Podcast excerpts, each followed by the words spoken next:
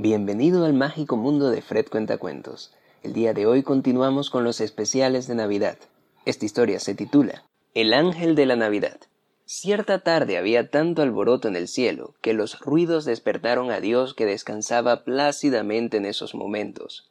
Sí, porque Dios también hace siesta y deja encargado a sus ángeles el cuidado de los niños pequeños y grandes.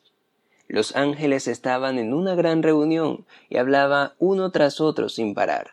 No se ponían de acuerdo sobre el regalo que iban a entregar el día de Navidad y ya faltaba solamente una semana.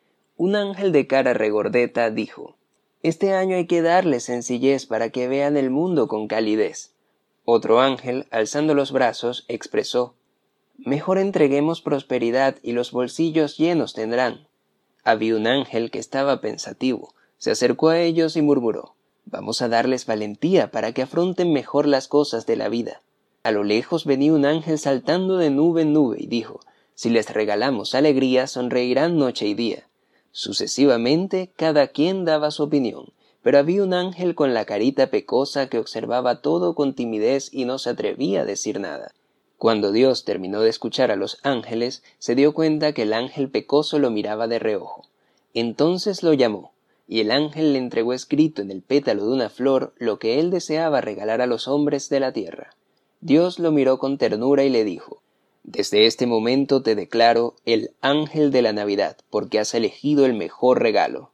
Así que cada año, unas horas antes del 25 de diciembre, el ángel se viste con sus mejores alas, se coloca una areola dorada y vuela por el mundo entero llevando entre sus manos semillas de amor y generosidad y las deja plantadas en el corazón de los seres humanos. Terminada su misión, el ángel regresa al cielo, espera ansioso la Nochebuena junto a Dios y a los demás ángeles para disfrutar el regalo entregado.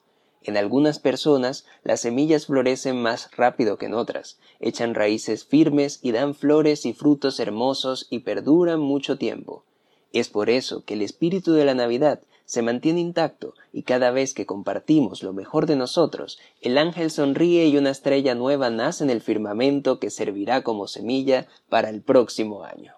Y colorín colorado, esta historia se ha acabado. Pero no te vayas aún. Si esta historia te ha gustado, por favor, dame un like. No te olvides suscribirte a mi canal para seguirte contando más historias. Y si puedes, compártelo con alguien más que le pueda gustar esta historia para seguir aumentando el número de seguidores de nuestra comunidad. Un abrazo de tu amigo Fred Cuentacuentos y que tengas una feliz Navidad.